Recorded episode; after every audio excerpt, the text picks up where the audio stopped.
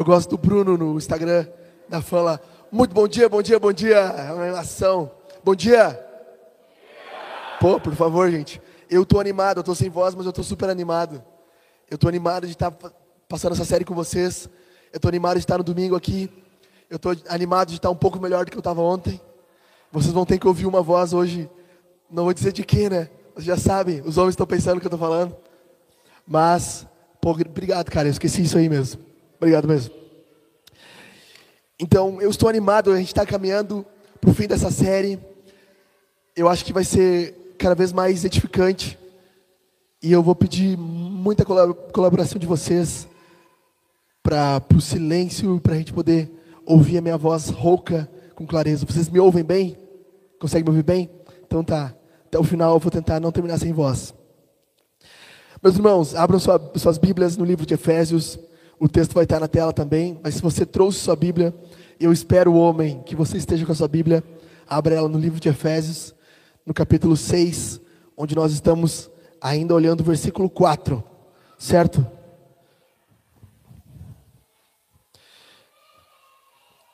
Bíblias em Efésios 6, Efésios é no Novo Testamento, Mateus, Marcos, Lucas, João, Atos, Romanos, Coríntios, Coríntios, Gálatas, Efésios.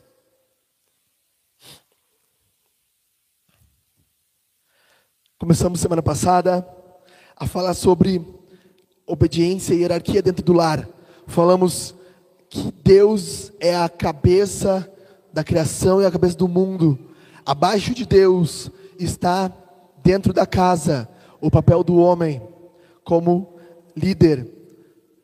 Abaixo do homem, não menor, não por estar abaixo é menor, igual em qualidade, em atributos, em glória é a mulher. Homem e mulher foram criados à imagem de Deus. Mas dentro do lar, a mulher tem um papel de auxiliar a liderança do marido. Então, Deus, homem, mulher, filhos.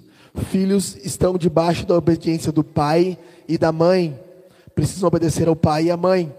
Filhos que não obedecem ao pai e à mãe, eles desobedecem a Deus porque Deus instituiu essa hierarquia dentro do lar. Nós vimos isso. Falamos um pouco do que é obediência, que é a questão de dar ouvidos a algo, prestar atenção em algo. Falamos um pouco sobre o que é instrução e vimos que instrução nada mais é do que treinamento, treinar algo. Vimos que a palavra no grego é paideia, que significa treinar, exercitar. Então, vimos que para instruir os nossos filhos, precisamos de um exercício contínuo disciplina. Por isso que algumas Bíblias vão traduzir o versículo 4 como criai os vossos filhos na disciplina. Disciplina está, está na ideia de um atleta que treina todo dia, ele tem uma disciplina, está fazendo algo disciplinadamente. Pais e mães precisam ter uma instrução intencional, disciplinária, ou seja, de treinamento todo dia, a cada situação, a cada momento. Pais e mães estão instruindo seus filhos. Não é a escola, não é a diretora, não é a professora, não é a babá. Nós podemos delegar essas funções a outras pessoas por um momento, embora isso seja muito prejudicial, diga-se de passagem. Mas nós podemos delegar isso a outras pessoas. Porém, a, a, obrigação de instrução, ela está nos ombros da mãe e principalmente nos ombros do pai. Hoje nós vamos olhar provérbios muito. E Provérbios está continuamente dizendo: Filhos, tende cuidado com uh, obedecer aos seus pais. Filho, olha o que o seu pai está dizendo: Filho meu, não faça tal coisa. Então é um pai falando para um filho as instruções. Eu falei semana passada que instrução e correção são duas coisas ligadas, que a gente ver instrução no sermão e correção no outro. Então, como nós vimos, a instrução é a intencionalidade ou não, às vezes, de ensinar aos nossos filhos. Eles aprendem querendo nós façamos algo intencional ou não. A forma que nós sentamos, a forma que nós caminhamos, a forma, a forma que nós comemos, a forma que nós lidamos com o dinheiro, embora a gente não ensine, os nossos filhos aprendem eles imitam. E por isso algumas vezes nós dizemos, infelizmente, tu tá a cara do teu pai, tu tá agindo que nem teu pai. E deveria ser algo bom, mas muitas vezes ninguém fala assim, ah, tá igual teu pai, generoso, amoroso. Muitas vezes não acontece. Muitas vezes está tá igual ao teu pai, briguento, brabo, está igual tua mãe, reclamona, enfim. Então nós estamos sempre instruindo, intencionalmente e não intencionalmente. E nós vamos ver hoje que a correção é a ferramenta de Deus para que pais chamem os seus filhos à obediência. A correção é a ferramenta que Deus criou e deu aos pais, e mais do que isso, a ferramenta que Deus mesmo usa para nós, como seus filhos, para nos educar e nos corrigir. Então vejamos aqui primeiro, porque precisamos de correção? Porque crianças e adultos precisam de correção. Primeira coisa, porque nós falamos da cosmovisão cristã. Lembram disso? Primeiro sermão. Falamos que existem pilares no que nós cremos como cristãos. Primeiro, Deus é o Criador, Ele criou todas as coisas. O universo era bom, Mateus. Tudo foi criado muito bom. Gênesis 1 e 2 mostram isso. Homem e mulher estavam vivendo em harmonia. Uma coisa aconteceu que nossos dias as coisas não são assim. Se chama pecado. O pecado é a queda. A queda afetou a natureza humana de tal forma que tudo que nós fazemos, tudo que nós temos é possuído por isso. Nós não, nós não pecamos nós não somos pecadores porque nós pecamos, porque fazemos coisas erradas. Nós pecamos porque somos pecadores. Está na nossa natureza. Seus milhões de, de códigos genéticos, com certeza tem um código que está escrito lá: pecado. Está afetando tudo que nós fazemos. Onde nós colocamos a mão, tem pecado. A pregação é pecaminosa. O louvor é pecaminoso. A leitura da Bíblia é pecaminosa. Isaías vai dizer que as nossas melhores obras são cheias de pecado. Tudo que nós fazemos é pecado. Nós vemos a terceiro pilar, redenção. Jesus é o meio de redenção do pecado. Deus não nos deixa perdidos no pecado. Ele nos redime. E nós vemos que essa redenção, ela começa agora. O seu filho não vai ser bem educado agora, ele pode até crescer, mas nunca vai ser livre do pecado. Ele vai para sempre ter o pecado. Nós também crescemos embora bem educados, nós temos pecado dentro de nós. Quer venha na igreja, quer não, somos pecadores. Mas chegará um momento em que Deus irá limpar o muro do pecado. Nós chamamos de consumação, onde haverá uma nova terra, onde não haverá mais choro, não haverá mais dor, não haverá pecado. Então, são quatro pilares que eu falei no primeiro, no primeiro sermão. Mas, principalmente da queda, surge o porquê da correção. Porque a queda nos levou à desobediência e à rebeldia. Perceba, os nossos filhos foram afetados por isso. Deus está falando em Gênesis 8: nunca mais vou amaldiçoar a terra por causa das pessoas, porque é mal o desígnio íntimo do ser humano desde a sua mocidade. Algumas versões vão dizer, porque o coração do homem maquina mal desde bebê. Desde pequeno, os nossos bebezinhos estão cheios de pecado, infelizmente. O bebê que está crescendo no ventre já está, infelizmente, afetado pelo pecado. E quando ele nascer, ele vai ser um lindo bebê e um lindo pecadorzinho. Nós vamos ler, ah, que coisa mais linda esse pecador. Nossos filhos estão afetados. Perceba, Salmo 51, versículo 5. Eu nasci na iniquidade. Davi está falando isso. Davi nasceu de uma família real. Davi tinha uma descendência ótima. O pai e a mãe dele eram exemplares, mas ele nasceu em pecado. Por quê? Porque o pecado estava dentro dele. Alguns dizem, os homens aprendem a pecar por causa da sociedade. Mas eu pergunto, e quem ensinou a sociedade a pecar? Quem ensinou a sociedade a pecar? Quem, quem ensinou a sociedade a fazer coisas erradas? Não é a sociedade que corrompe o homem, é o homem que corrompe a sociedade. Então nós precisamos de correção, porque nós somos maus. Bem-vindo à cosmovisão bíblica. Os homens são maus. Você duvida disso? Tenha um filho. Quando você disser para ele fazer não, ele vai olhar para ti e vai rir da tua cara. Muitas vezes ele vai querer brigar contigo e dar um tapa na tua cara. Se ele tivesse força e não tivesse consciência, ele te mataria por causa de um bico. Bem-vindo à raça humana. Nós somos assim. Somos canibalescos, animais por causa do pecado. E por causa disso, Deus precisa trabalhar no nosso coração com uma coisa chamada correção. Então, nós devemos corrigir os nossos filhos, porque Deus mesmo nos corrige a fim de nos tornar santos. Hebreus 12, nós vamos olhar isso. Vai dizer que a correção produz santidade. Deus está tirando o pecado de nós quando Ele nos corrige. Então perceba, isso é muito importante. A correção dos nossos filhos não é punição por causa dos pecados, não é punição porque ele gritou, é correção, é reconciliação, é trazê-lo de volta e não puni-lo. Deus, quando nos disciplina, Ele não quer punir nós, Ele quer nos trazer de volta. O relacionamento está quebrado, Ele quer nos chamar de volta. E Ele usa a correção para isso. Então a Bíblia é extremamente clara contra, quanto a essa realidade.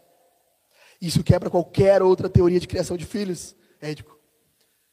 Que dizem que a criança, ela constrói o conhecimento, com construtivismo.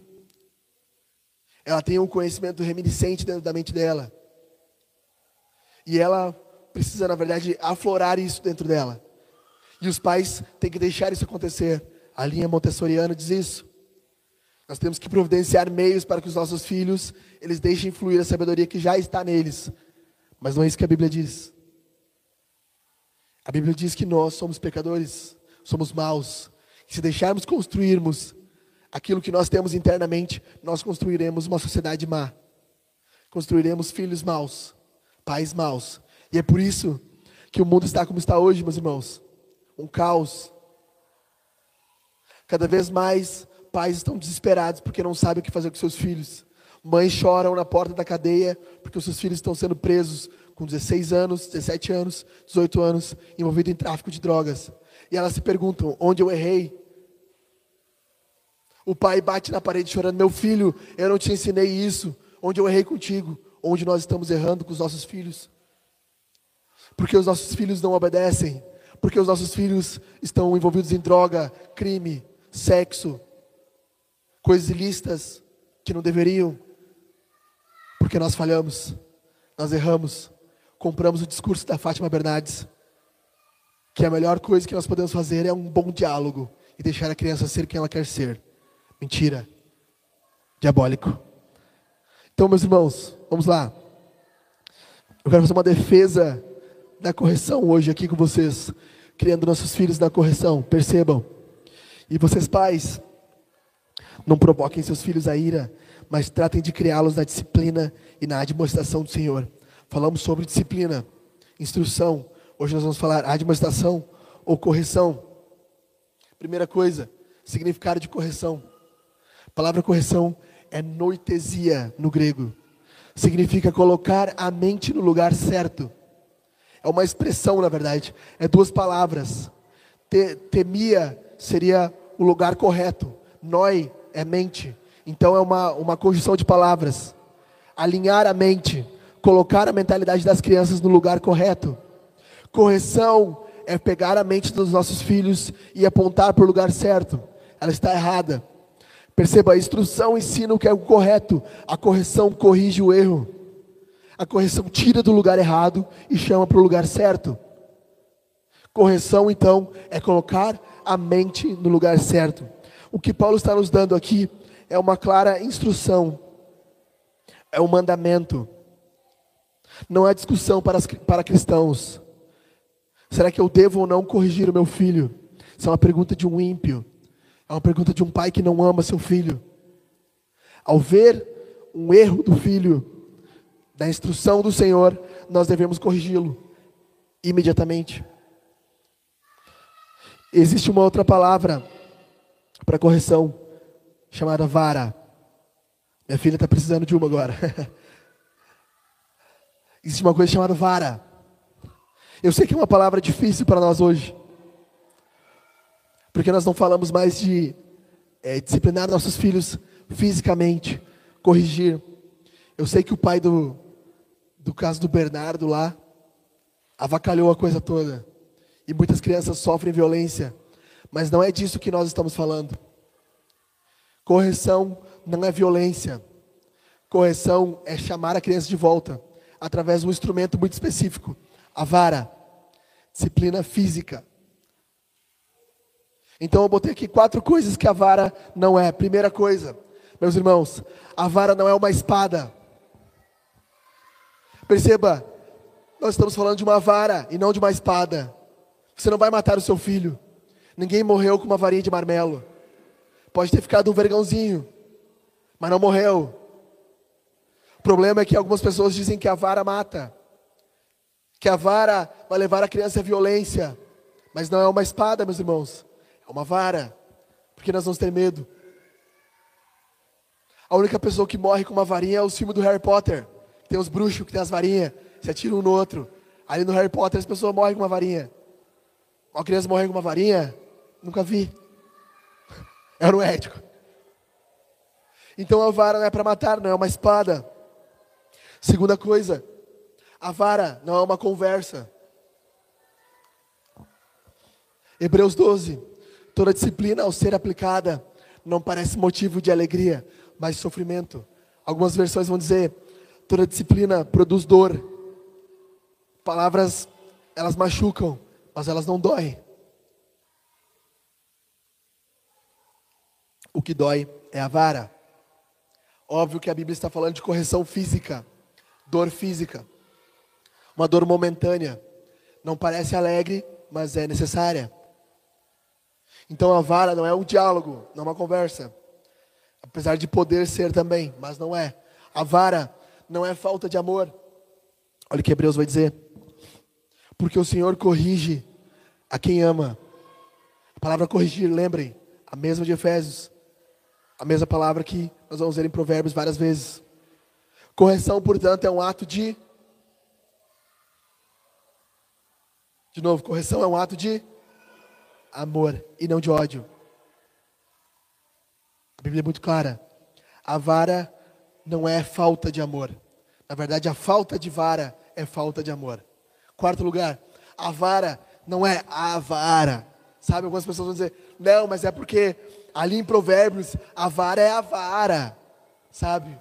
É um, é um castigo, é uma conversinha. Não. A vara é a vara, não é a vara, entre aspas. A vara é, é algo físico, real, verdadeiro, natural.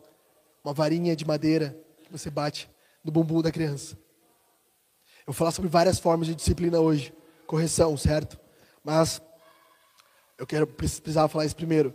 Então a correção é essa ferramenta que Deus nos deu para educar os nossos filhos. E como qualquer ferramenta, se o Natal tivesse aqui, ele ia poder confirmar. Qualquer ferramenta, se usada da forma correta, ela não funciona.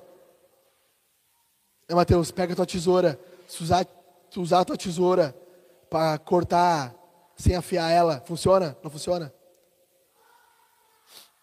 Pegar a chave de um carro para abrir que não é a chave do carro, não vai funcionar. Então, se a vara é uma ferramenta, nós precisamos aprender a, a utilizar a ferramenta. Pega uma chave Phillips, enfia numa fenda, vai detonar o parafuso, não vai abrir.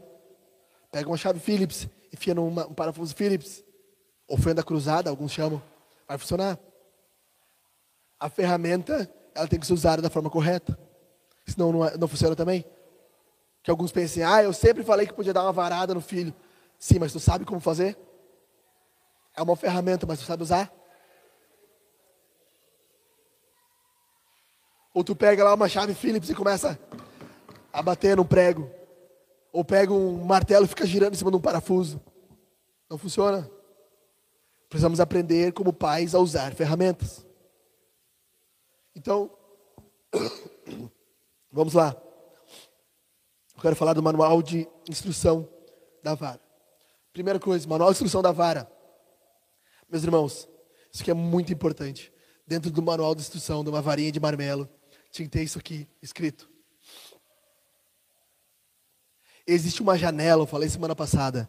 Existe uma janela que nós temos com os nossos filhos. E ela é do, do zero, zero para não dizer os meses, até seis anos, estourando. Passou dos seis anos, é muito difícil ganhar o filho de volta. Porque do zero aos cinco, aos seis, nós formamos o caráter de uma criança. Incutimos dela virtudes. Depois é muito difícil mudar isso aí. Então, desde pequeno, nós temos um tempo muito curto para utilizar da instrução e da correção. Olha só, olha esse gráfico aqui. Gráfico do IBEP, não do IBOP. Primeira coisa, correção física, correção verbal, idade. Olha isso. Quanto mais pequeno, menos entendimento a criança tem. Obrigado, Jeff. Menos entendimento a criança tem. O que significa que uma criança que não quer colocar casaco, com dois anos e meio, três, tu não vai ficar assim, meu filho, mas é frio, hoje está nove graus, tu precisa colocar o casaquinho, senão tu vai passar frio, teus dedinhos vão ficar roxo. Sabe o que a criança entendeu? Meu filho, blá blá blá blá blá blá blá. blá. Então, quanto menor a criança, menos entendimento ela tem. E nós, como pais, devemos entender os nossos filhos até que ponto eles estão entendendo algumas coisas ou não. Então, olha só. Quanto menor a criança, mais correção física. Certo? O ideal seria que nós chegássemos aqui, ó, três anos, quatro anos, não precisando mais corrigir fisicamente, chegando num, num ponto onde diálogo e disciplina física estão quase equilibrados, ou mais, até mais diálogo que disciplina. Com três anos e meio, quatro anos, os psicólogos vão dizer que a criança começa a entender quem ela é, talvez até um pouco antes. Então a criança começa a ter entendimento, causa e consequência. Nesse ponto nós começamos a falar mais com ela. Mas, se nós não tivermos de antes trabalhado na obediência dela, na autoridade, ela com quatro anos, cinco, ela vai começar a questionar a tua autoridade. E aí começa a ficar tarde. Tu te irrita e quer corrigir fisicamente, mas tu já perdeu o tempo. Partir de agora, tu vai sofrer muito mais para ganhar essa criança de volta. Então percebam, eu queria que tivesse me falado isso aqui há quatro anos atrás. Eu descobri há dois. A mãe já estava com dois anos e pouco. Um ano e nove, dois anos quase. Então, já um bom período da vida dela, a gente tinha perdido isso. E a gente acha que começou tarde. Então, nós temos outros irmãos aqui que podem testemunhar isso. Que começaram a disciplina tardiamente. E sabem que é muito difícil exigir obediência dos filhos. Porque os filhos precisam, desde pequeno, entender a autoridade acima de tudo. E quando eles tiverem uma idade de consciência, eles já vão entender a autoridade e vão se submeter. Eu vou falar sobre isso porque a vara é a autoridade. Então perceba, quanto mais velha a criança, mais nós deveríamos conversar com ela. Botei até 10 aqui, mas podia ter botado até mais. Sabe, 7, 8, 9, 10 anos. A criança é consciente, ela já sabe ler, ela já estuda, ela sabe somar. Algumas escolas as crianças não sabem, mas eu sei, a escola é deficiente, mas o teu filho já sabe muitas coisas. Então você conversa mais do que bate. Porque quando você começa a bater no seu filho mais velho, ele fica irado. A disciplina não produz o que ela tinha que produzir, ela produz ira. Então, nós temos uma breve janelinha aqui, ó, para fazer isso aqui funcionar. Começando com mais correção e menos diálogo e a um ponto que nós não precisamos corrigir mais fisicamente, somente com instrução verbal. Certo? Nós temos também uma coisa na Bíblia muito clara, por exemplo, Provérbios 22, versículo 6. Eu não coloquei na tela, mas diz assim: ensina a criança no caminho que deve andar, e quando for velho, não se desviará dele. Qual é a ideia que provérbio tem. É como se fosse um, um funil. Aqui no início da vida da criança, você vai, vai colocar muita ênfase na instrução, no ensino, na correção. E à medida que ela vai crescendo, o pai vai dando liberdade. Então perceba que o, o, o, o sábio né, de Provérbios está dizendo isso. Quando ele cresce, ele não se desvia. Por quê? Porque lá na infância, a mente dele já foi treinada. Ele já sabe o que é certo e o que é errado. Ele já aprendeu a instrução e a correção. E à medida que teu filho vai ficando mais velho, tu vai podendo dar a ele liberdades que tu não daria para uma criança de dois anos, de, de um ano. O problema é que a nossa cultura inverteu isso. Nós damos muita liberdade para crianças de dois anos e queremos que adolescentes fiquem presos nos quartos. Você não vai sair de casa. Mas se lá no início nós tivéssemos mostrado para eles o que era instrução e correção, aqui no final nós poderíamos dizer: meu filho, pense bem, essas amizades, elas são amizades de uma pessoa prudente. Esse local que você quer ir, meu filho, é um local que lhe serve. Esse menino que você quer se relacionar é um menino bom. Essa menina que você está olhando, ela é uma menina que, menina que ama Deus. Aí quando o filho lá na frente toma a decisão errada, o pai quer proibir, quer, co quer coagir o filho. A mãe quer botar uma corrente no pé do filho e botar ele amarrado na cama para ele não usar droga. Mas se lá embaixo, aqui, ela tivesse restrito, restritivo a liberdade dele, lá na frente ela poderia soltar. Nós vamos ver isso. A disciplina é um descanso para os pais. O profeta vai dizer isso. Disciplina teu filho para que você possa descansar e para que tua alma tenha deleite. Ou seja, um pai que cria o filho na disciplina, na correção, no futuro ele tem descanso. Um pequeno período de tribulação que ele vai ter que insistir muito, vai lhe dar um longo período de alegria. A Bíblia é muito clara quanto a isso. Isso aqui é milenar, gente. Isso aqui está escrito há três mil anos. Mas nós somos modernos, nós desprezamos o que é milenar, nós desprezamos o que é sabedoria. Então, dito isso, meus irmãos, eu quero falar seis coisas que significa correção aqui para vocês. Ah, isso aqui ficou do outro slide. Não era, tá? Esquece. Seis características da correção bíblica. Vamos lá. Primeira coisa que eu já falei: a disciplina é prova de amor. Meu filho, não rejeite a disciplina do Senhor nem, aborreça com sua, não, nem se aborreça com a sua repreensão, porque o Senhor repreende a quem ama. Assim como o pai repreende o filho a quem quer bem. Então a correção física, embora dolorida para os pais e para o filho, porque eu tenho certeza que nenhum pai se bate assim se disciplina assim, corrige assim. Tentar usar não bate, porque bate é polêmico, né? Se ele corrige assim, tentando machucar o filho, com certeza ele não faz certo.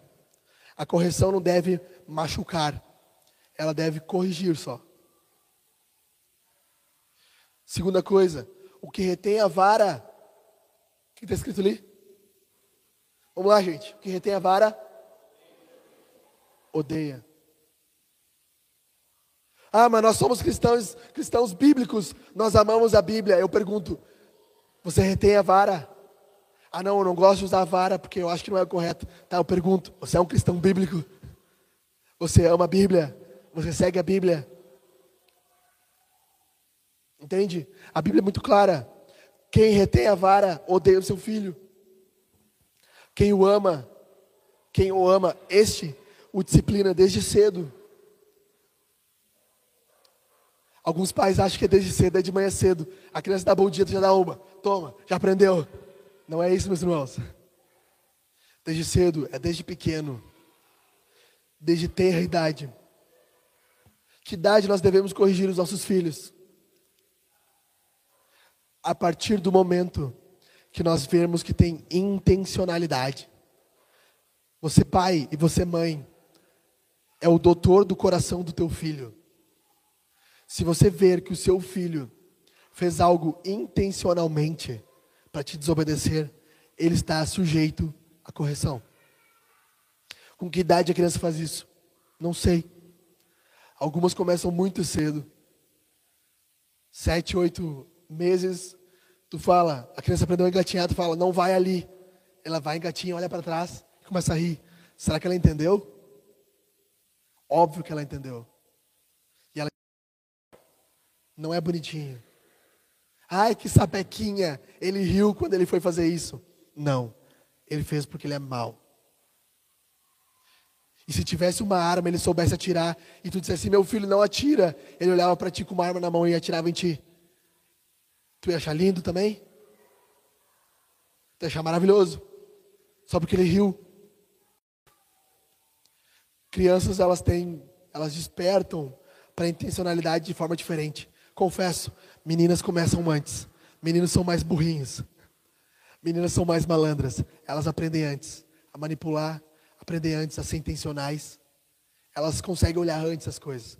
Os meninos estão lá, botando sorvete na testa e nem percebem. É, meu gurizinho no futebol lá. Lambeu, passou na cara, lambeu de novo. Os meninos são mais bobos. Mas tem uma, uma hora que tu olha pro Bento assim, tu fala, não, Bento. Daí ele olha para ti. Tu já sabe que ele sabe o que é não, ele te entendeu e ele fez por querer. E toda desobediência é um pecado, é sério. Toda desobediência nos leva a, a pecar. Então Deus mesmo, como um bom pai, Ele aplica em nós a disciplina. Provérbios está falando disso, Provérbios 3. A disciplina do Senhor. É Deus que está disciplinando seus filhos. Por quê? Porque Ele nos ama. Se Deus é bom e Ele disciplina, é porque Ele nos ama. A disciplina é boa. Olha o que C.S. Lewis escreve. Quando ele fala sobre o problema da dor. Deus sussurra para nós em prazeres. Fala conosco na nossa consciência mas ele grita na nossa dor. É o seu megafone para acordar um mundo surdo. Deus usa dor e sofrimento para chamar o mundo surdo para ouvi-lo. Porque nós não ouvimos no prazer, nós não ouvimos na consciência, mas nós ouvimos um grito de Deus quando acontece algo ruim na nossa vida. Isso não é sobre filhos, mas eu quero falar isso. Meus irmãos, se você está passando uma dificuldade muito difícil, não fique é, frustrado. Pode ser Deus te disciplinando. Pode ser Deus te corrigindo. Pode ser Deus te chamando. A morte de alguém pode ser Deus te chamando. Dizendo assim: ei, escuta, tu precisa mudar. Eu quebrar uma perna, era Deus me dizendo: ei, para de fazer tanta coisa, delega mais, entrega mais. Tu acha que foi bom quebrar a perna? Foi horrível. Tem que depender mais dos outros. Tem que confiar mais em Deus. Tem que pregar sentado por dois meses. Horrível. Mas Deus estava usando aquilo para o bem, para o meu bem, apesar da dor. Mas nós não gostamos de sofrer. O sofrimento é uma forma de chamar os nossos filhos para que eles venham até nós. E a falta de vara pode parecer amor, mas na verdade ela é ódio. Estamos condenando os nossos filhos à tolice e ao inferno. Porque a disciplina cria nervos espirituais em nossos filhos. Eu vou falar isso um pouco adiante. Então a Bíblia é muito clara que a disciplina é um ato de amor e que ela deve começar desde cedo. Segunda coisa, a disciplina salva da morte prematura. Falamos semana passada, lembra? Obedeçam seus pais, porque é um mandamento com promessa. Honre teu pai e tua mãe, para que seus dias fiquem longos na terra. Ou seja, obediência é igual a vida longa, desobediência é igual a vida curta. Provérbios vai dizer isso corrige o seu filho enquanto há esperança, mas não se ceda a ponto de matá-lo. Isso aqui é forte, né? Mas sabe o que o provérbio está dizendo? Chega um ponto que o pai fala assim, ó, eu queria matar esse piá. Quem é pai já, já, deve, passar, já deve ter passado por isso. Eu, eu, queria matar essa criança. Mas não é um matar real, é uma expressão, entendeu? Assim, que está é, tão cansado assim a gente está tão cansado. Mas a ideia também não é essa. A ideia não é essa. A ideia que Provérbios tem aqui é uma, é uma coisa muito difícil de traduzir. A ideia é que o pai e a mãe se tornam cúmplices da morte do filho. Um pai ou uma mãe que não instrui o filho, ele se torna desobediente, por exemplo, ele atravessa a rua sem olhar para os lados, porque o pai e a mãe não ensinou ele que ele deve parar, olhar para um lado e para o outro. porque o pai e a mãe não ensinou ele a ouvir a voz, meu filho, não, pá, não vai, e passa um carro e atropela ele. A Bíblia é clara: o pai e a mãe são cúmplices. Ele morreu por desobediência. Então o provérbio está dizendo isso. Não se ceda a ponto de matá-lo, não é que tu vai bater no teu filho até quase matar ele. Não é isso. A expressão aqui no hebraico é não se torne cúmplice da morte dele. Por isso a ideia de matá-lo, alguém que matou alguém é cúmplice do assassinato. Então o provérbio está dizendo, é possível nós negligenciarmos o nosso filho a ponto de quando ele morre por desobediência, e há muitas mortes por desobediência. Quantos filhos vão em baladas, em festas, e não usam um, alguma coisa, álcool, bebida, brigam e são mortos, mortos. Eu tinha um colega no ensino médio que foi para uma festa, ficou com uma guria, a guria estava ficando com outro cara. Os caras pegaram ele em oito, quase mataram ele. Ele ficou quase um mês em coma. O que, que é isso? Morte por desobediência. Porque um filho bem instruído, ele sabe que não vai para tais lugares onde é propício a isso. Ele sabe que se envolver com uma mulher de outro, como diz provérbio, causa morte. Então, meus irmãos, há um período de esperança na criação de nossos filhos. Qual é esse período? Quando a criança é nova. Nós temos que corrigir a criança enquanto tem esperança de corrigir o coração dela, de lidar com o coração dela. Como eu falei, muitos pais perguntam onde eu errei. Onde eu errei? O que aconteceu que meu filho fez isso? Você errou porque você não corrigiu o seu filho, você não ensinou o seu filho, você não instruiu o seu filho quando tinha esperança. E agora não tem esperança mais. Agora você é cúmplice. Agora aconteceu.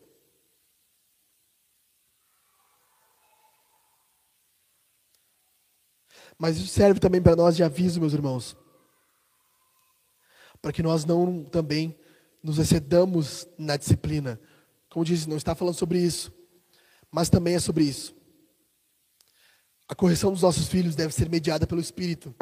Nós falamos sobre isso. Qual a estratégia de Deus para o lar? Ser cheio do Espírito Santo. Como um pai que é cheio do Espírito Santo corrige seu filho?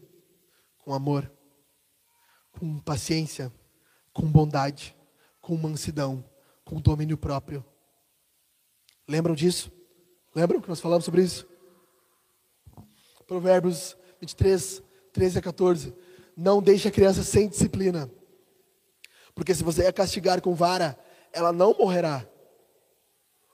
Se você, você a castigar com vara, e livrará a alma dela do inferno. Forte isso, né? Perceba, a vara não mata, mas a vara livra da morte eterna. Que coisa, né? Como pode isso? Como pode uma vara livrar alguém da morte eterna? A ideia de Provérbios é que nós começamos a ensinar nossos filhos que eles são maus e precisam de salvação. Essa é a ideia. A vara ensina para eles que eles têm que ser corrigidos, que eles não são perfeitos, que eles precisam de alguém perfeito para morrer por eles. Jesus. Por isso que a instrução e a correção estão juntas. Eu vou falar sobre isso no final. Terceira coisa, a disciplina evita a repetição de pecados. Aquele que se deixa levar pela ira terá de sofrer castigo, porque se você o livrar, terá de livrá-lo de novo. Perceba, quando nós disciplinamos nossos filhos, nós estamos evitando que eles façam coisas erradas de novo. E a ideia é que quanto, quanto nós corrigimos nossos filhos duas, três, quatro vezes por causa de um erro, eles não façam a quinta. Eles já tenham aprendido a obediência. Essa é ideia de Provérbios. Que a falta de disciplina leva à repetição de pecados. E quando os pais não falam assim, ah, mas tu sempre faz isso errado. Aí a criança quase que tinha que falar assim, mas o papai nunca me corrige. Eu não sei o que é errado. Há crianças que imploram para ser disciplinadas.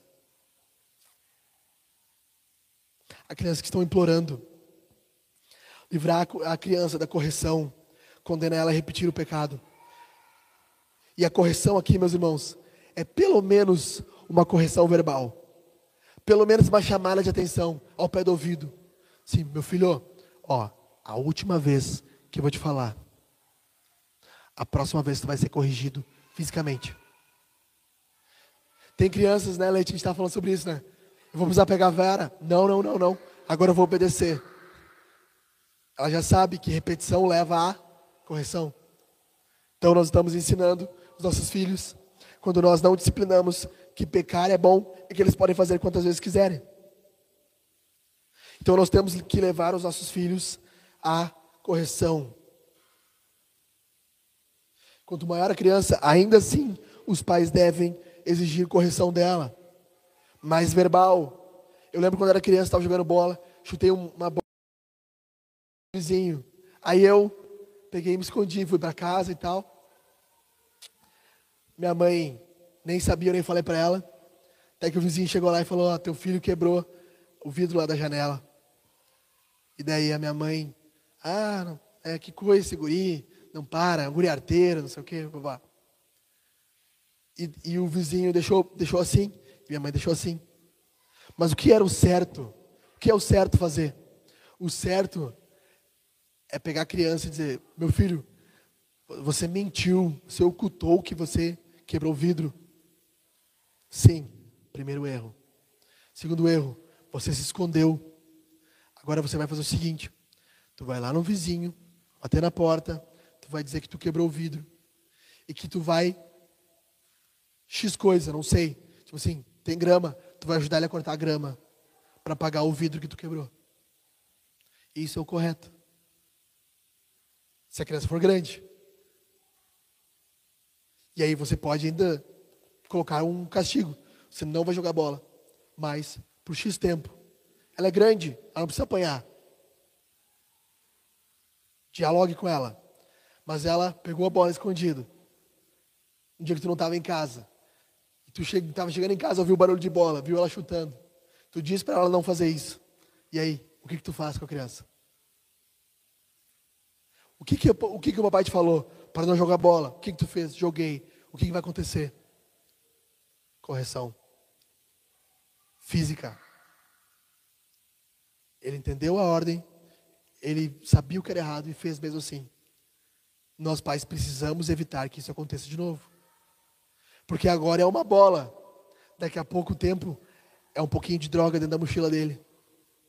Ah, mas, mas como tu aprofunda tanto assim? Ué, tu acha que os nossos filhos com 8, 9 anos não têm acesso a droga, pornografia, prostituição? Tu acha que não? Tu acha que, tu acha que se tu mandar o teu filho com 10 anos na casa de um coleguinho, ele não vai ter acesso a site pornô? Aí eu, eu bato o pau para ti, porque tu é um ingênuo. Corrige para evitar repetições e progressões de pecado.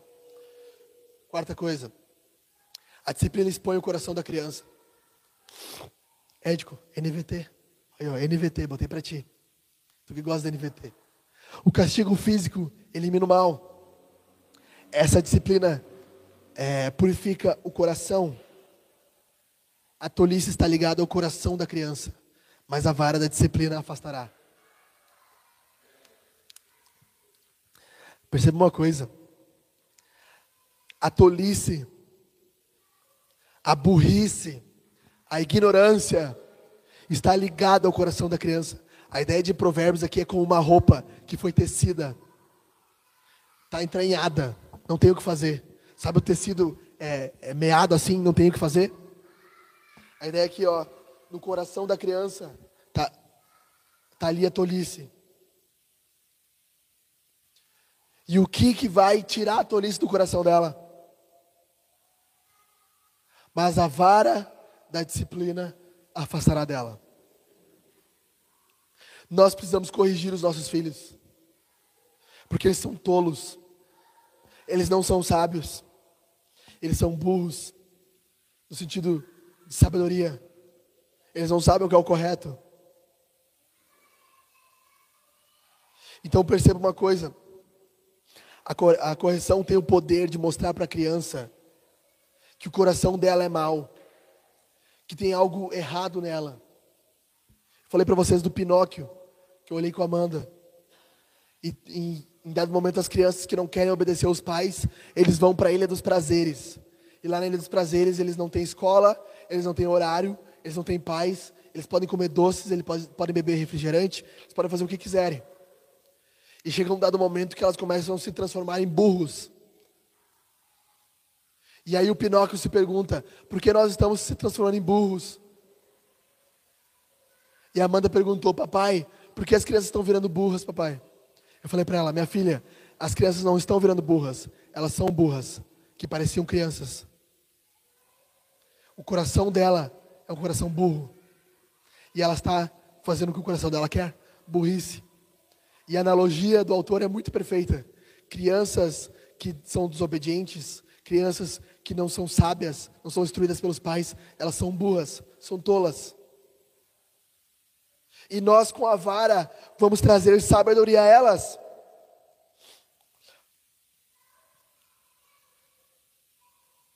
Então, em quinto lugar, a disciplina da sabedoria.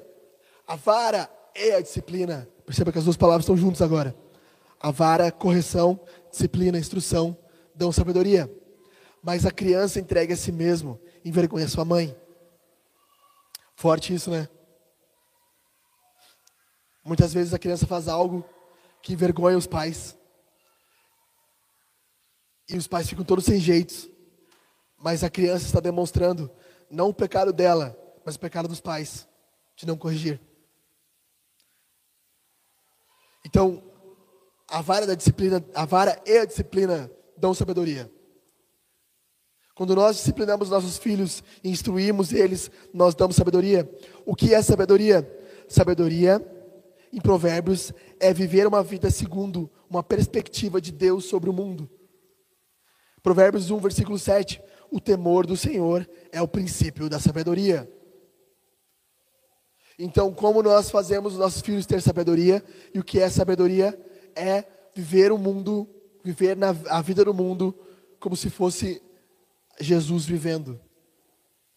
Com temor a Deus, obediência a Deus. Jesus jamais desobedeceu. Jesus não foi tolo. Ele foi sábio, prudente em todos os momentos. E a vara da sabedoria. Não disciplinar nossos filhos tem essa ideia de entregar a criança. A ideia é que assim, é como se o pai deixasse solta. Ela, ela é órfã de pai e mãe. Ela é órfã, pelo menos, pelo menos no sentido da correção. Ela não tem pai que corrige ela. Tem crianças, às vezes, que a gente fala assim: ah, mas não tem pai essa criança? Não tem mãe? Está correndo louco pela, pela igreja, mas não tem mãe? Espera aí. Mas a ideia aqui é mais profunda ainda. A ideia de envergonhar aqui não é só o pai ficar corado, envergonhado pela desobediência. A ideia aqui é que Deus vai chamar os pais no julgamento e vai dizer: Ei, o que tu fez com teu filho? E o pai estará envergonhado diante de Deus, porque não criou o filho da forma correta. Essa é a ideia. Sempre que a Bíblia diz envergonhar-se, a Bíblia está falando do, do dia futuro, do dia do julgamento. A vergonha é a condenação.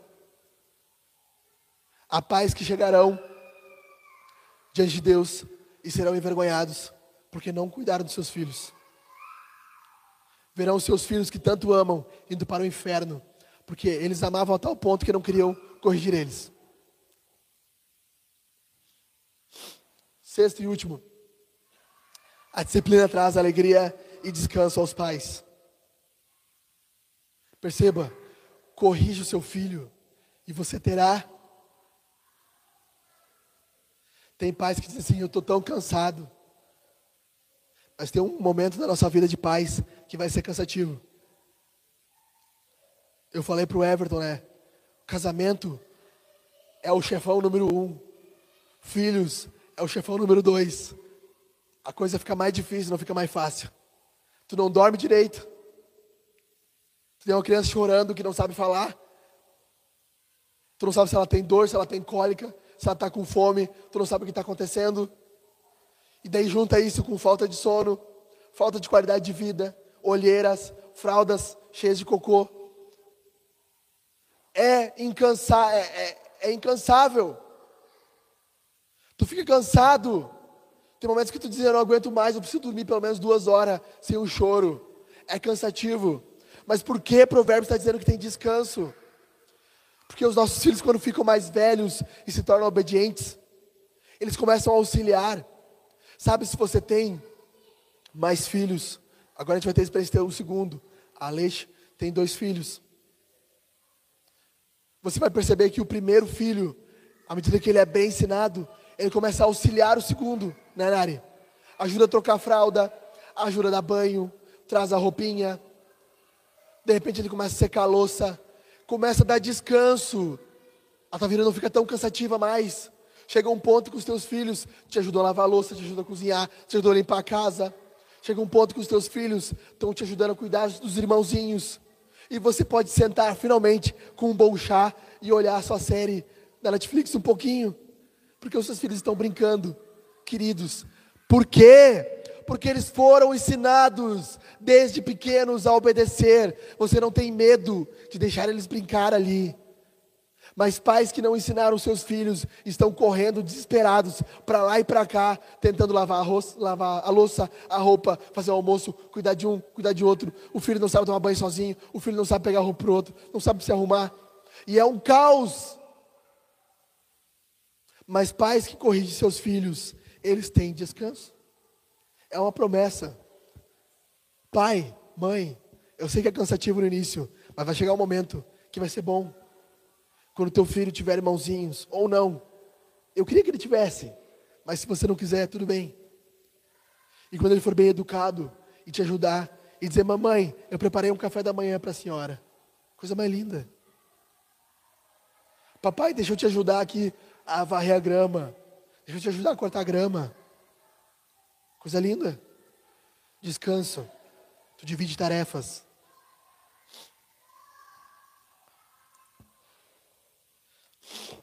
Há uma promessa para nós. No nosso serviço árduo, seremos recompensados. No nosso desdém, seremos punidos. O filho corrigido dá descanso. O filho não corrigido dá trabalho. E muitos pais passam trabalhos com seus filhos, porque não corrigiram quando eram pequenos. Estou caminhando para o fim.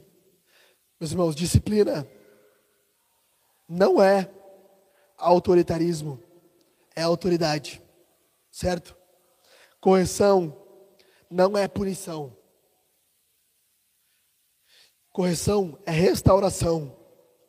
Punição é retaliação. Pais que batem, beliscam, puxam o cabelo, eles não estão corrigindo, eles estão retalhando. Isso é errado, é pecado. Você precisa se arrepender disso.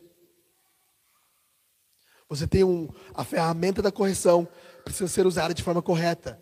Nós vimos que há um período, nós vimos que o que é essa ferramenta, nós estamos vendo que não é punir os nossos filhos. Nós temos que ter em mente isso, meus irmãos. Correção não é punir um inimigo, é amar um filho. Nós não punimos, nós não estamos punindo com raiva, nós estamos corrigindo com amor e com dor. Tem vezes que eu já falei para Amanda, Amanda, mas isso dói mais em mim do que em ti, minha filha. Eu não aguento fazer isso contigo. Para mim é doloroso, mas eu vou precisar fazer. E tem pais que não vem, quer que eu vou te beliscar, tu vai ver, puxa o cabelo. Mas o que, que é isso? Tu é pai ou tu é um ditador?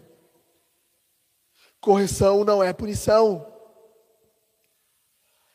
Os pais têm autoridade no lar. Eles precisam usar a autoridade e não punir. Percebo que as leis do nosso país não estão nos puxando o cabelo, não estão é, gritando nos nossos ouvidos, não tem ninguém na rua gritando as leis da Constituição, Código Penal, as leis de trânsito, não, elas estão escritas. E se nós desobedecermos, tem, tem multa, tem pagamento, tem correção, para nós aprendermos o que é errado. Por que, pai, você grita com seu filho? Por que, mãe, você grita com seus filhos? Você não é autoridade? Você não tem as leis estabelecidas? Aplique as leis e use a correção. Calmamente. Não é seu inimigo, é seu amigo, é seu filho, é seu amado. Certo, meus irmãos? Então, quero falar aqui, rapidamente, indo para o final. Dez dicas práticas para você corrigir seus filhos. Seja claro sobre as consequências da desobediência. E aqui existe uma, uma diferença de consequência e ameaça. Tem pais que falam, eu vou contar até 10 se tu não vir aqui. Meu, a minha mãe falava assim, eu vou chamar só três vezes. Quem mente mais? A mãe ou o filho? Ameaça é uma coisa, consequência é outra. Você diz, meu filho, você vem ou você vai sofrer consequências. Ele não veio, consequência, não é ameaça. Toda desobediência tem uma consequência. Essa é uma frase que a gente usa muito lá em casa com a Amanda. Toda desobediência tem consequência. Então deixe claro das consequências, não da ameaça. Não, se tu não levantar, eu, eu vou contar até 10. Daí chegou no 9, 9,5, 9,7, 9,75. Mas o que é isso? Segunda coisa, ainda bem que eu estou no fim, estou quase acabando minha voz. Certifique-se da compreensão. Isso aqui é muito bom. Fale com seu filho assim, ó. Deixa eu tomar uma água. Meu filho, nós vamos para a igreja e eu não quero hoje que você corra. Se você correr, eu vou te chamar a atenção. O que, que meu pai falou?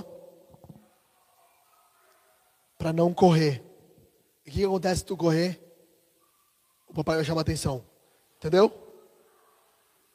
Ele compreendeu. Faça a criança repetir a instrução. Isso é muito importante. O que, o que, é para fazer? Tal coisa. O que não é para fazer? Tal coisa.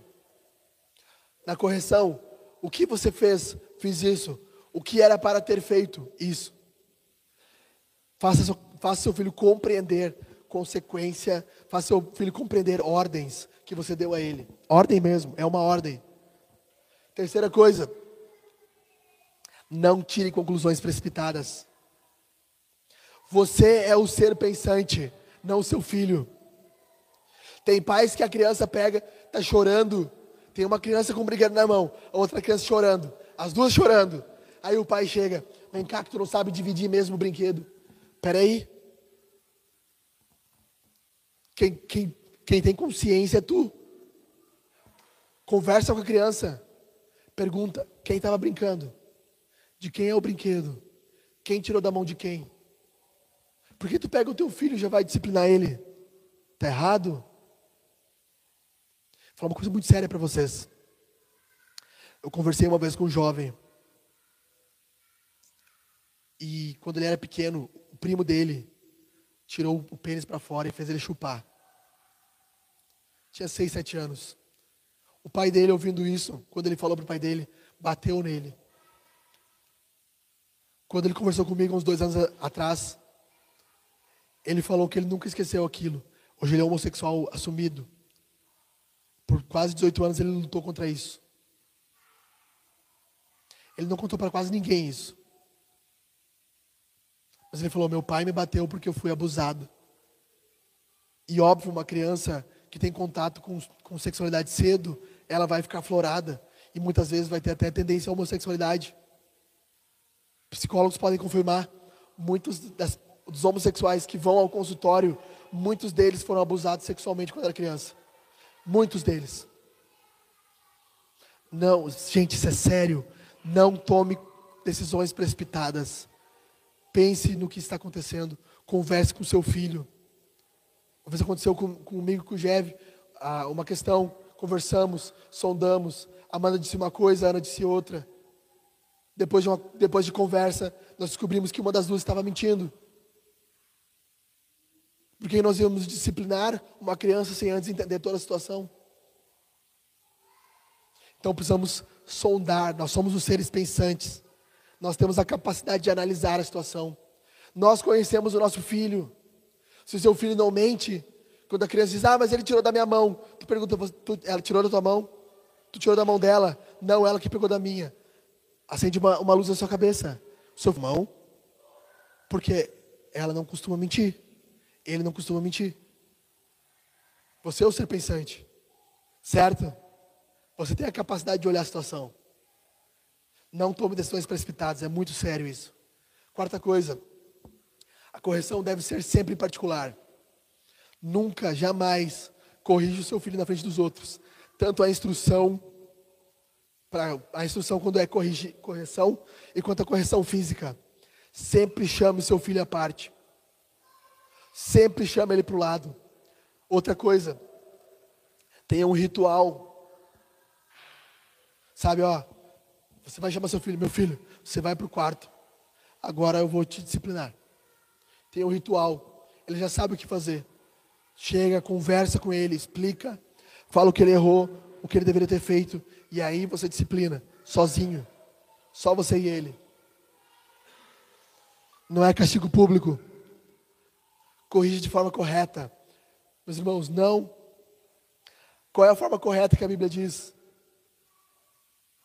Tem pessoas que se excedem na, na força. Eles querem dar três, quatro, cinco palmadas na criança, dez varadas na criança. A vara é, escute isso, muito sério. A vara é um sinal de autoridade. Eh, Romanos 13, o Estado tem a espada na mão. A ideia que é que Paulo está dizendo é que o Estado tem o poder de punir. O pai e a mãe têm a autoridade de punir. A varada não deve ser em excesso.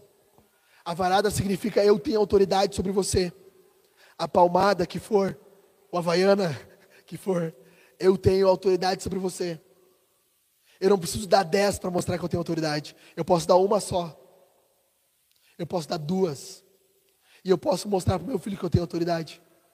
Por quê? Porque a questão é a submissão.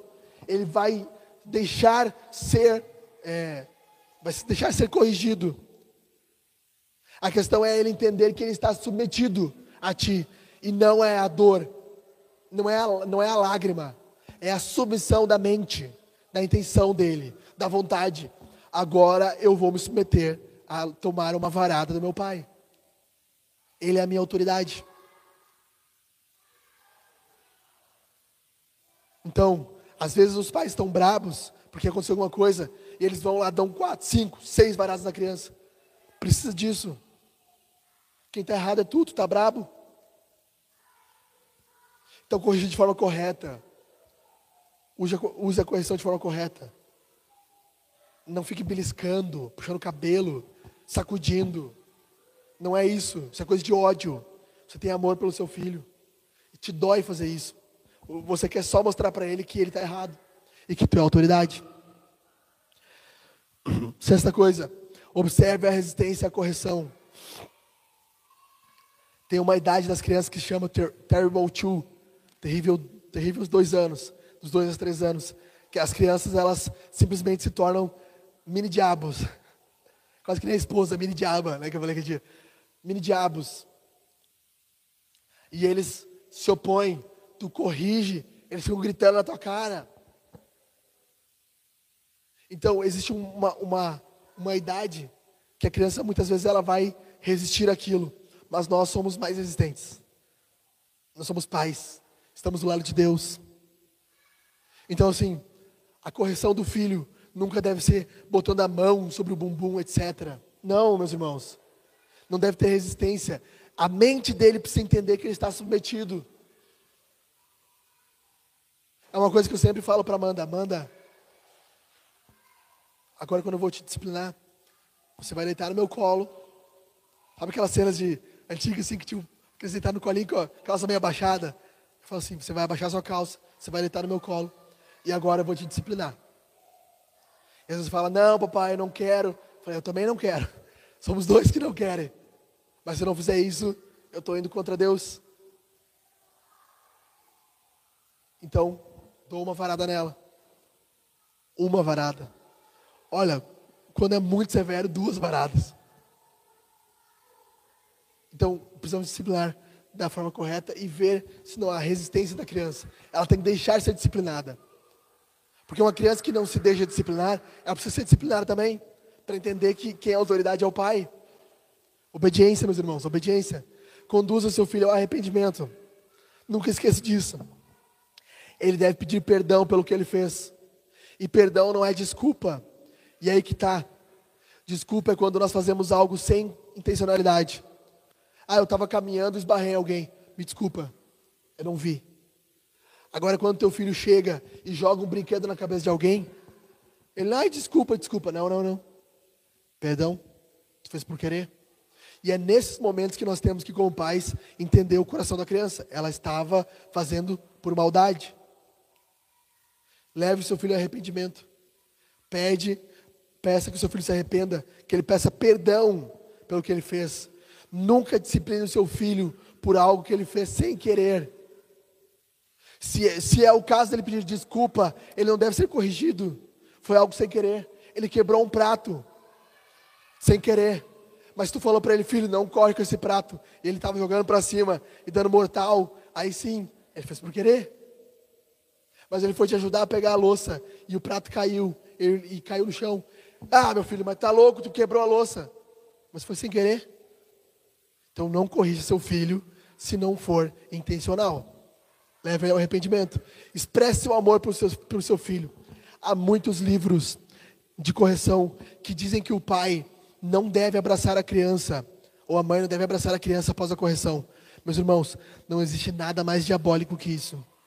Jamais deixe o seu filho chorando sozinho. Jamais. Sempre ofereça um consolo. Sempre ofereça um colo. Você disciplinou, ele chorou. Você oferece, meu filho, você quer um abraço. É, é um ato de amor, gente, não é um ato de ódio. Dói tanto nele quanto em ti. Talvez tu quer deixar um pouco. Tal, ah, eu quero que você pense um pouco no, no, que você fez quando já é maior. Mas quando é uma criança de três anos, ela não consegue nem pensar direito. Abraça ela. Beija ela. Papai te ama. Eu sei que dói. Eu estou junto contigo. Está doendo no meu coração isso. Devemos ser a fonte de amor para nossos filhos. Deus, quando nos corrige, Ele sempre está de braços abertos para nos aceitar. Ou o filho pródigo correu para a casa do pai e o pai disse: Não, não, não, não. Primeiro tu fica no chiqueiro um pouco aí sentado para pensar no que tu fez. E depois, o que ele fez? Ele viu o filho vindo, ele correu. É o meu filho, ele está vindo, eu preciso abraçar ele. É uma reconciliação. Nona coisa, ore com seu filho. Faça ele orar pedindo perdão a Deus. Se foi uma desobediência direta a Deus, fale para ele, meu filho, peça perdão a Deus. Peça perdão à mamãe, ore com ele. Décima coisa, ensine sobre a retratação. Ensine ele a pedir perdão pelo seu pecado. Ele brigou com a professora do Kids, falou coisas feias para ela, você corrige e volta no Kids e agora fala: Meu filho, peça desculpas, peça perdão. Você fez errado. Ele quebrou o brinquedo da criança, ele vai pede perdão. No outro domingo, ele traz o brinquedo. Está aqui, o brinquedo que eu quebrei. Retratação. Precisa ter retratação. Eu estou é, encerrando mesmo agora, tá? Ó, vou fechar minha Bíblia aqui, tá bom? Fechei minha Bíblia, ó. Um lembrete final. Falei final, tá bom? Final. Sobre a correção dos filhos. Mas ele foi traspassado por causa das nossas transgressões, esmagado por causa das nossas iniquidades. O castigo que nos traz a paz estava sobre ele, e pelas suas feridas fomos sarados. A correção que salva os homens do inferno aconteceu no Calvário. Jesus foi corrigido pelo Pai, não pelo erro dele, pelo nosso erro. Muitas vezes nós vamos utilizar graça na, correção dos nossos filhos. E nós vamos dizer: meu filho, dessa vez o papai não vai te corrigir fisicamente, mas eu quero que você saiba: Jesus foi corrigido fisicamente pelo teu pecado. Ele não tinha pecado, mas ele foi corrigido. É mediante a correção de Jesus que nós temos salvação. Não é porque nós somos bons, porque nós não somos. Não é porque nós somos melhores que outros, porque nós não somos. É porque Jesus foi esmagado, foi corrigido, foi ferido com vara, chicotes e açoites, é que nós somos salvos. E é a correção dele que nos dá a salvação eterna. Nada mais. Então, quando nós corrigirmos os nossos filhos, temos que ter em mente a correção que Jesus sofreu no Calvário. E sempre apontar para ela. Sempre. Eu estou te corrigindo pelo teu erro, mas o teu pecado foi corrigido por Jesus. Quando ele morreu na cruz por nós. Vamos para as perguntas e respostas então agora. E aí, vamos encerrar o nosso culto. Vamos lá. Sobe aí, meu bem.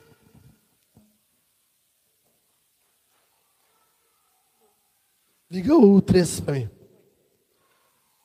2, 2, desculpa. Oi, bom dia.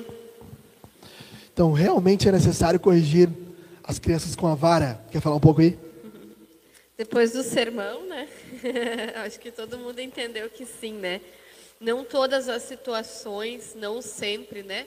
Mas muitas vezes é necessário sim. E a gente, como pais, tem esse dever de estar sondando o coração da criança para saber quando a criança foi intencional, quando foi sem querer, o porquê que né, fez isso. É isso? Uhum.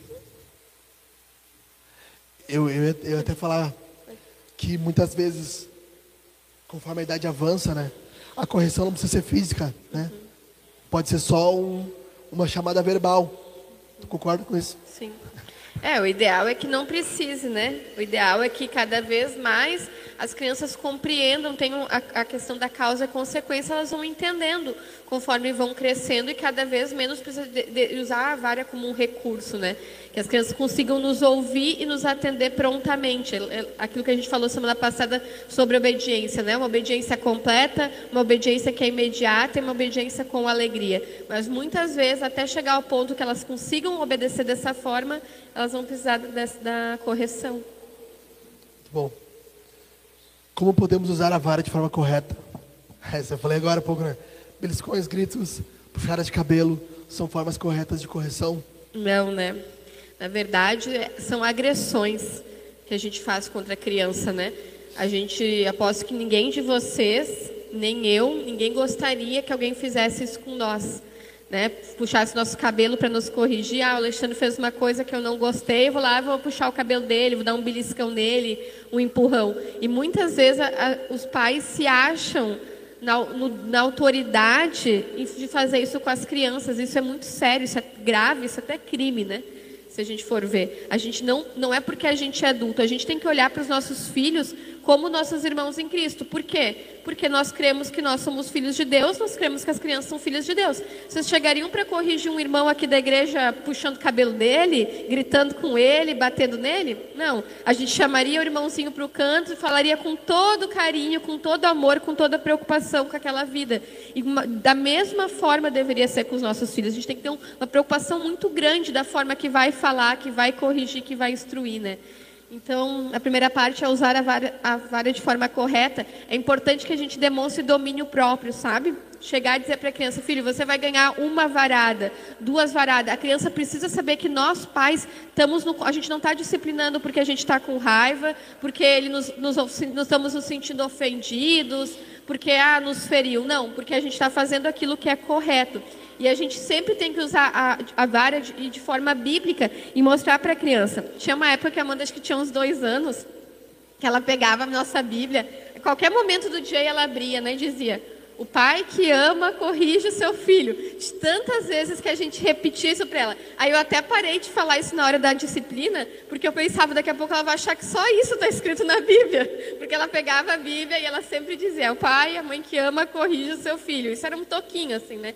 Então, mas a gente precisa mostrar para os nossos filhos que a gente não está disciplinando. E a gente sempre fala, e eu falo muito para ela, filho, eu não gosto de fazer isso, mas eu preciso obedecer a Deus. Assim como tu, é difícil para te obedecer, para mim também é. E a maioria das pessoas, ou todas as pessoas que eu conheço, que tem uma dificuldade em aceitar a questão da vara, é porque foram disciplinados de forma errada. Eu, assim, conheço pouquíssimas pessoas que foram corrigidas de uma forma bíblica e correta. A maioria das pessoas apanhavam em público, ou apanhavam quando dava na telha dos pais. Um dia os pais batiam porque fez tal coisa, no outro dia não batiam. Sabe, uma coisa assim que era a mercê da vontade dos pais, e não a vontade dos pais submetida à palavra de Deus. Né? Muito bom, muito bom. tem mais? Tem. Passa para mim aí, meu, caiu fora aqui. Passa aí, mais um. Qual a importância do entendimento da cosmovisão na correção das crianças? Então, se a gente não tiver uma cosmovisão cristã, a gente não vai corrigir nossos filhos, né? Acho que começa por aí. A gente vai entender que eles são bons, que eles são inocentes, né? Como a gente diz.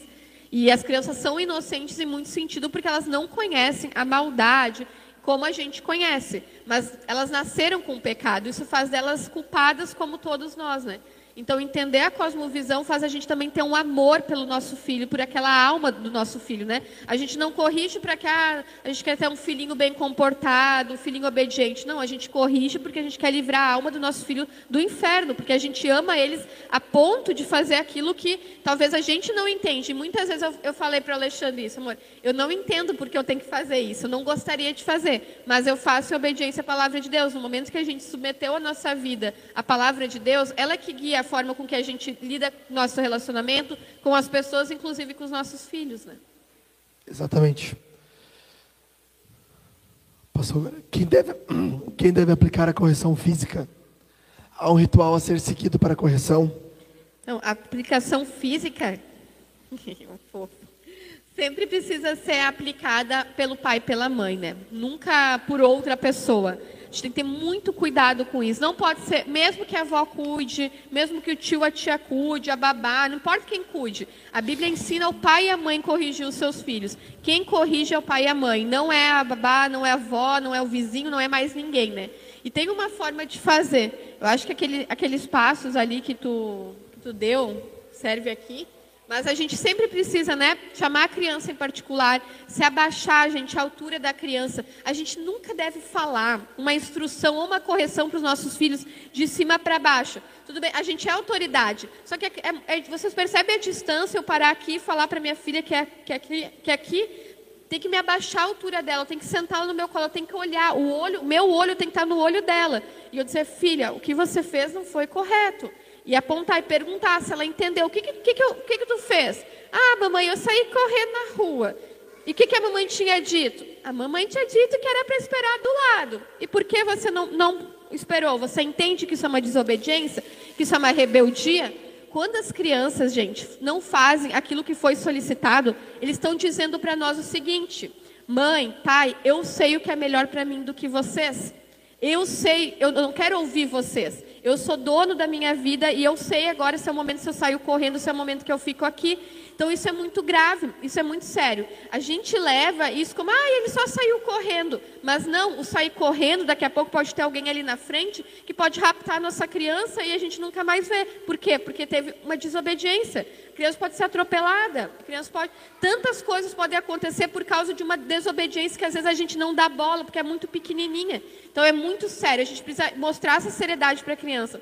Eu sempre brinco com a Amanda, né, lá em casa, que é a minha psicologia do terrorismo, porque eu falo muito sério com ela em relação a isso sobre sair correndo, sobre tá na, sair, por exemplo, na porta da igreja e daqui a pouco está alguém ali. E precisa de três segundos para roubar uma criança, né? As pesquisas mostram. E eu falo muito sério com isso, filha. Alguém pode te passar e te roubar. A gente nunca mais vai se ver. Eu digo para ela, vou morrer minha vida te procurando. Mas pode ser que eu não te veja. Por quê? Porque você não me obedeceu.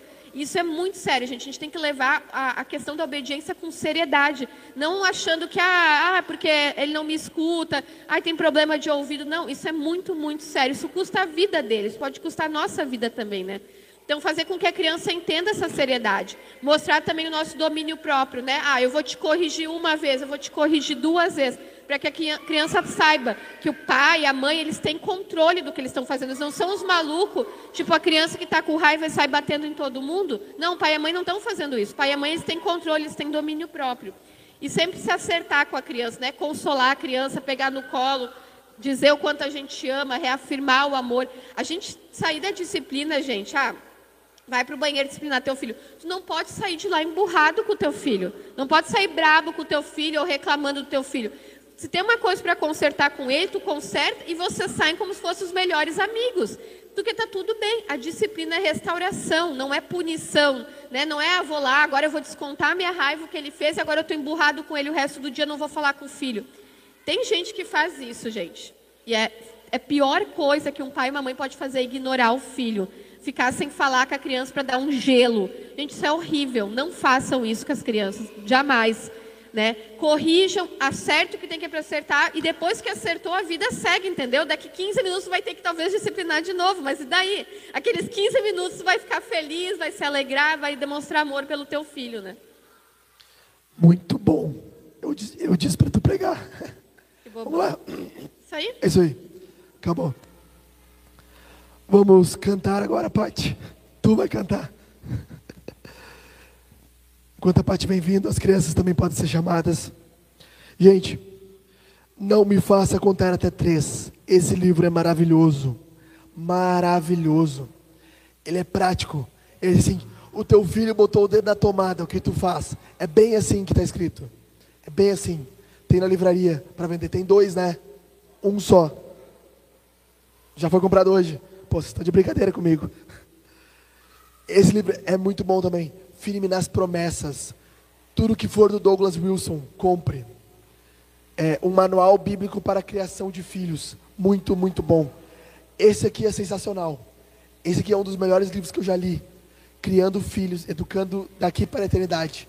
Muito bom. Curto, pequeno, capítulos curtinhos. Tu pode ler até no culto caseiro. Esse capítulo de duas, três páginas. Para tu ler e conversar com a tua esposa. Mostrar para ela. Esse livro é sensacional. Do Douglas Wilson também. Certo? As crianças vão vir aqui. Nós vamos ficar de pé. Nós vamos ceiar. Nós vamos cantar, meus irmãos. Nós vamos cantar a Jesus. Nós vamos cantar a música 1. Tá bom, Ever? Música 1.